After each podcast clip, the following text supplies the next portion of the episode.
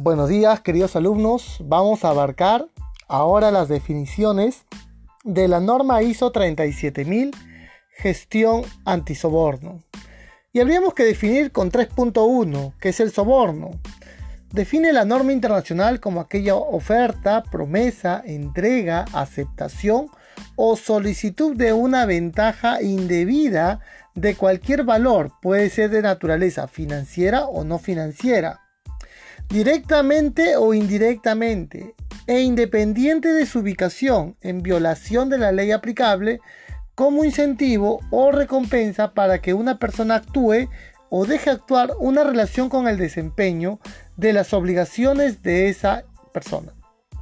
Entonces, la norma nos entrega de que debe haber una promesa, ya sea en el momento actual o futuro, directa o indirectamente, ya sea que le beneficie a esta persona o a sus terceros.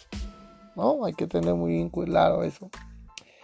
Y, que viola finalmente las leyes aplicables.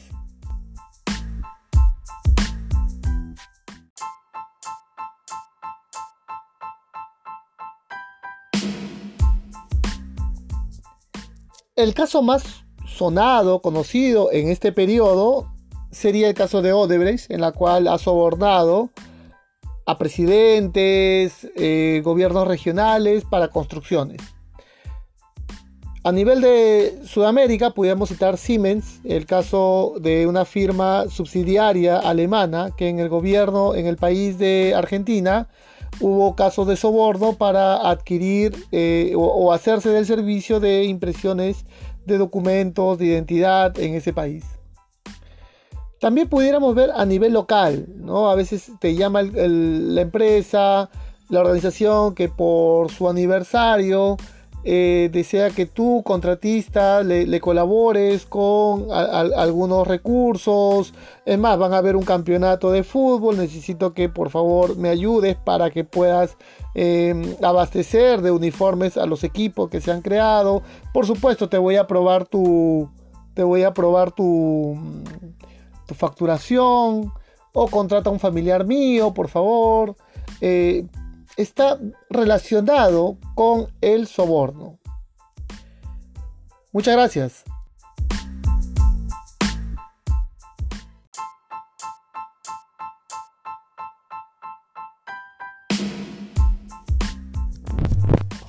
...3.2... Organización. Define la norma internacional como aquella persona o grupo de personas que tienen sus funciones con responsabilidades, autoridades y relaciones para el logro de sus objetivos.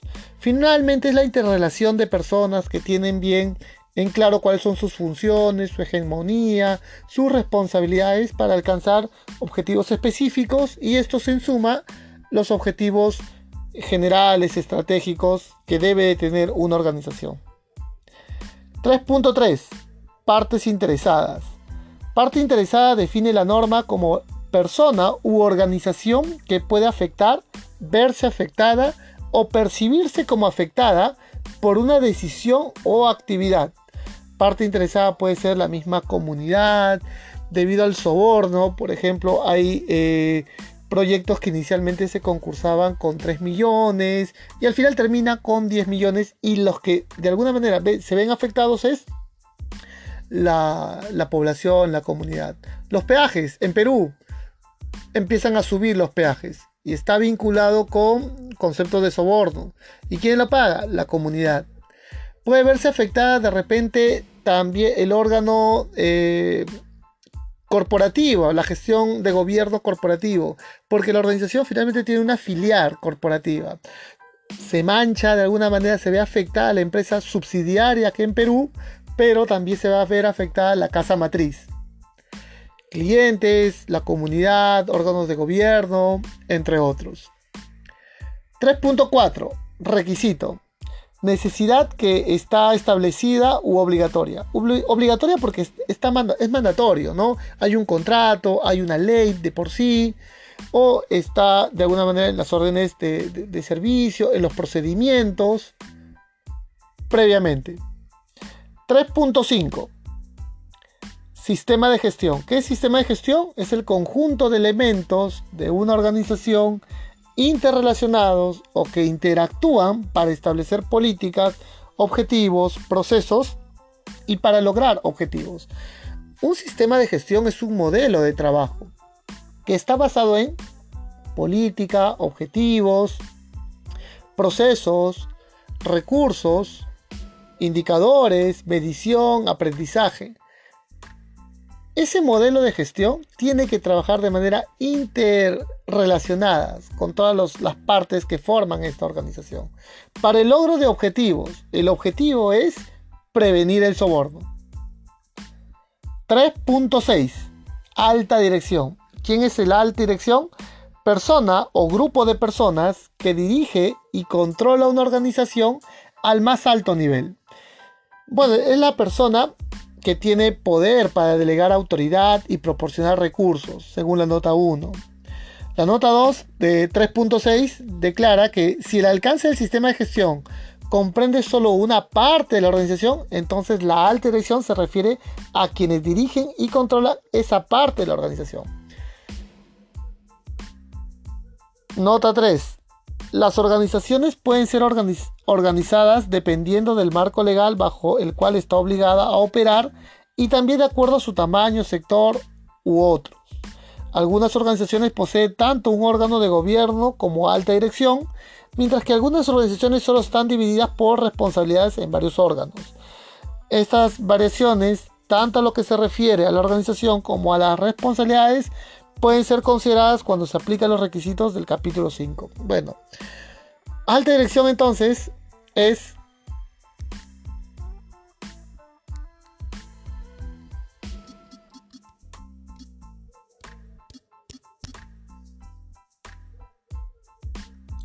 En ese sentido, alta dirección está en función del alcance que tú delimites. Ese alcance puede ser la sede subsidiaria de Perú, ser el representante de Perú. A pesar de que la empresa es, es de alguna manera tiene, está presente en Perú, Bolivia y México. Pero yo quiero que mi alcance sea solamente en Perú, será la más alta autoridad que está en Perú. Esa sería la alta dirección. Y finalmente van a tener responsabilidades, por supuesto que se verá eso en el capítulo 5 de esta estructura de la norma. Adelantándome, la norma tiene capítulo 4 hasta el capítulo número 10. 3.7. Órgano de gobierno. Dice que es un grupo u órgano que tiene la responsabilidad y autoridad final respecto a las actividades de gobernanza, las políticas de la organización y al cual la alta dirección informa y porque el cual mide la rendición de cuentas. El órgano de gobierno finalmente podrían ser los accionistas, los dueños de la empresa, que el gerente general o la alta dirección le rinde cuentas.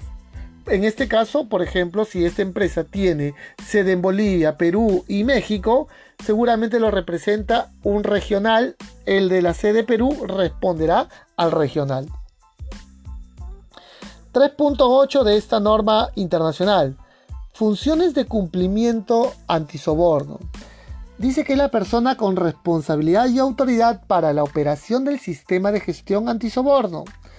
En ese sentido, eh, quien finalmente va a administrar mediante la responsabilidad y autoridad de este sistema de gestión pudiera ser algún gerente, pudiera ser uno de los miembros de los órganos de gobierno de la misma manera.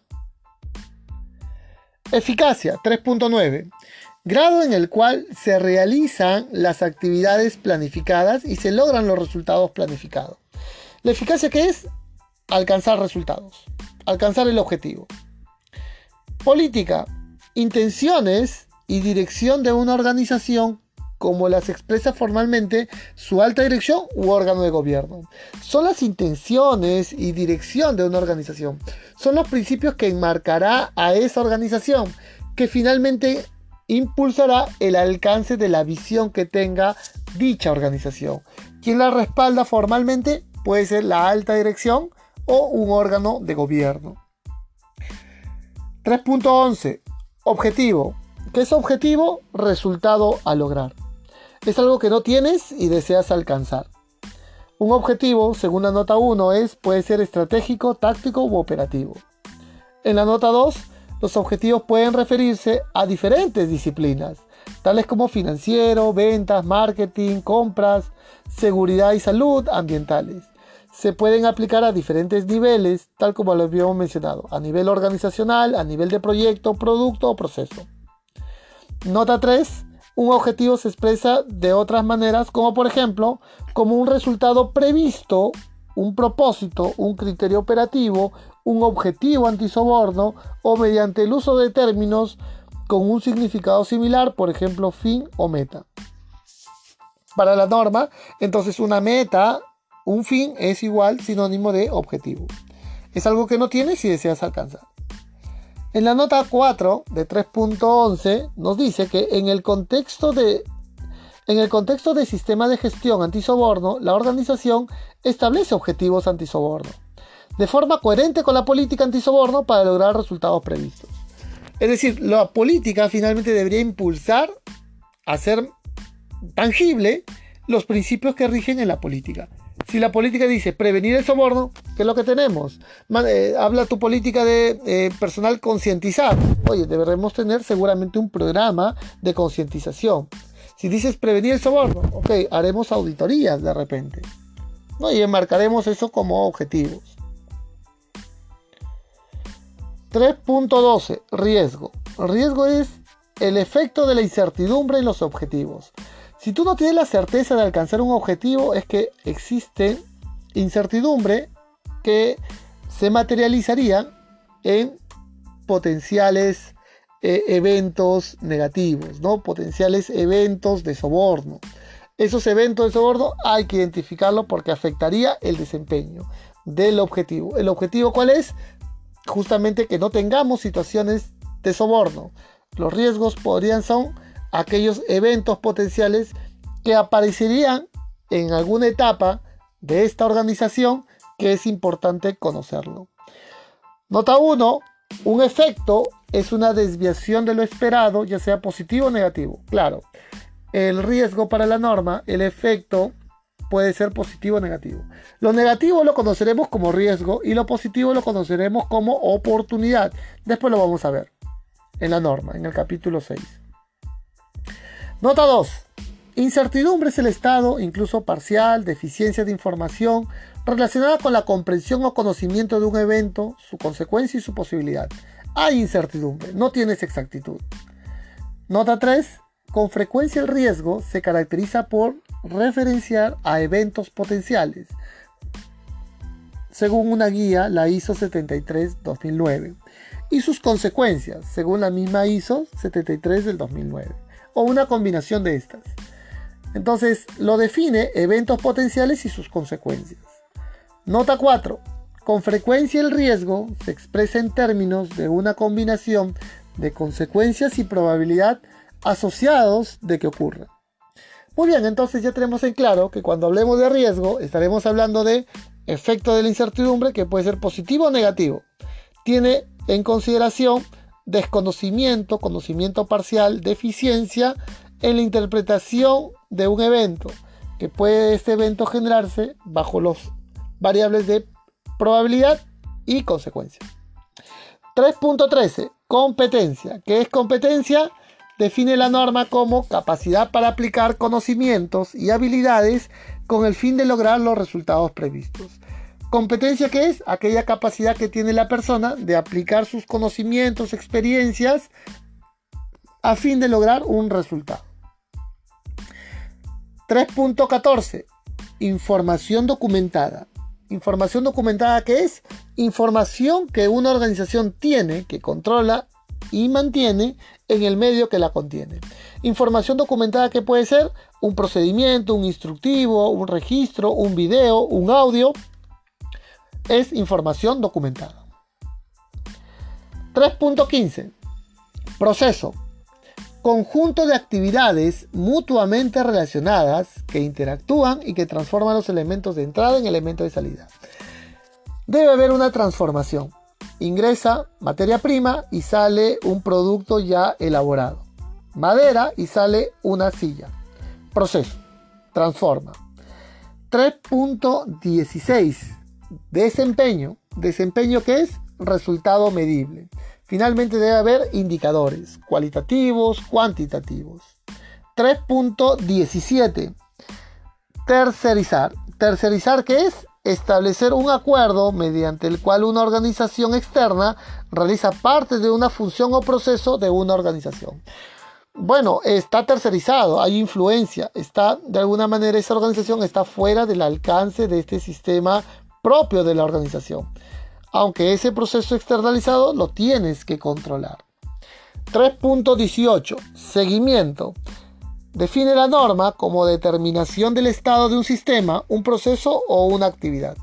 Es garantizar cuál es el estado de este sistema, mediante la observación, supervisión, verificación, constatación, entre otros. 3.19. Medición. Proceso para determinar un valor. Es un proceso de comparación entre un límite inferior y un límite superior. 3.20. Auditoría. Proceso sistemático, independiente y documentado para obtener evidencias, evaluarlas objetivamente y determinar el grado en que cumplen los criterios de auditoría. ¿Cuáles son los criterios de auditoría? El marco de la ley, los requisitos de esta norma internacional y los documentos de la organización. Es un proceso bastante sistémico, se audita el sistema, totalmente objetivo, imparcial, con libertad de sesgo y nacerán documentos. ¿Qué documentos? Usualmente un programa de auditorías, un plan de auditorías, una lista de verificación, un informe de auditorías. Algo importante que quiero citar es que esta auditoría se hace con un fin que es buscar conformidad. Una auditoría no busca inconformidad, no busca algo malo te tengo que encontrar. No. Es la conformidad, buscas cumplimiento. Si cumple todo, hay que felicitar a la organización. 3.21. Conformidad que es cumplimiento del requisito. Y se debe de felicitar. No conformidad que será incumplimiento de un requisito. 3.23. Acción correctiva. ¿Qué es la acción correctiva? La acción para eliminar la causa de una no conformidad y evitar que vuelva a ocurrir, por supuesto. Entonces, la acción correctiva que es aquella acción que eliminará la causa que la genera. Para que no haya recurrencia, tenemos que conocer cuál es la causa que la genera. 3.24, mejora continua, es la actividad recurrente para mejorar el desempeño. Es algo constante. Busca mejoría busca mejor performance. Eso es la mejora continua. Hay un principio de mejora que es siempre hay una mejor manera de hacer las cosas. 3.25. Personal. ¿Qué es el personal? Puede ser directivos, funcionarios, empleados, trabajadores temporales, voluntarios. El personal es diverso, desde el nivel operativo, táctico, estratégico. Incluso son temporales o voluntarios, es decir, no hay una relación de pago. 3.26. Socios de negocio. Parte externa con que la organización tiene o planifica establecer algún tipo de relación comercial. Nota 1. Socio de negocio incluye, pero no se limita a clientes, operaciones conjuntas, socio de operaciones, miembros de un consorcio, proveedores externos, contratistas, consultores, subcontratistas, vendedores, asesores, agentes, distribuidores, representantes, intermediadores, entre otros. Esta definición es deliberadamente amplia y debería ser interpretada de acuerdo con el perfil de riesgo de soborno de la organización para que se aplique a los socios de negocio que razonablemente se entienda que puedan exponer a la organización a riesgos de soborno. Entonces, socios de negocio, aquellos, dependiendo del alcance, por supuesto, y en función del análisis de riesgo, qué tan extenso y complejo va a ser y qué tanta influencia puedes tener. ¿Con quiénes? Con los clientes, con los consorcios, Odebrecht y Grañi Montero sería un ejemplo de socios de negocio. Nota 2. Diferentes tipos de socios de negocio plantean diferentes tipos y grados de riesgo de soborno. Tendrán diferentes grados de capacidad para influir en diferentes tipos de socios de negocio. Por lo tanto, diferentes tipos de socios de negocio pueden ser tratados de manera diferente por los procedimientos de evaluación de riesgo de soborno y de la gestión de riesgo de soborno de la organización. Entonces puede ser diferenciar los riesgos de soborno para el contratista que para aquellos que estoy en contra. Nota 3. La referencia de negocio de este documento puede interpretarse en sentido amplio aquellas actividades que son relevantes a los efectos de la existencia de la organización. 3.27. Funcionario público. Toda persona que ocupe un cargo legislativo, administrativo, judicial, por designación, elección o como sucesor, o cualquier persona que ejerza una función pública, incluso para un organismo público o una empresa pública, o cualquier funcionario o agente de una organización pública, local o internacional, o cualquier candidato a un cargo público. Entonces, esta norma nos enseña que hay una guía a considerar sobre funcionarios públicos, municipales, ministerios, judiciales, entre otros. 3.28, parte, tercera parte. Persona u organismo que es independiente de la organización. Una certificadora, por ejemplo, pudiera ser tercera parte. 3.29. Conflicto de intereses. Situación donde los intereses de negocio, financiero, familiares, políticos o personales podrían interferir en el juicio de valor de personas en el desempeño de sus obligaciones hacia la organización. En ese sentido, conflicto de intereses pudiera generarse, son situaciones en la cual por vínculos eh, personales, políticos, familiares, puede verse afectada, comprometida y hay que tener algunos controles para evitar el soborno. 3.30. Debida diligencia. Proceso para evaluar con mayor detalle la naturaleza y alcance de riesgo de soborno y para ayudar a las organizaciones a tomar decisiones en relación con operación, proyecto, actividades, socio de negocio y personal específico. Vamos a evaluar a las personas para hacer nuestra debida diligencia. Muy bien, queridos alumnos, esto es parte de la información que te entregamos. No te olvides que en el desarrollo de este curso estarás en contacto con nosotros, especialistas. Les saluda el ingeniero José Loaiza y en esta oportunidad me acompañará el licenciado Giancarlo Sánchez. Muchas gracias.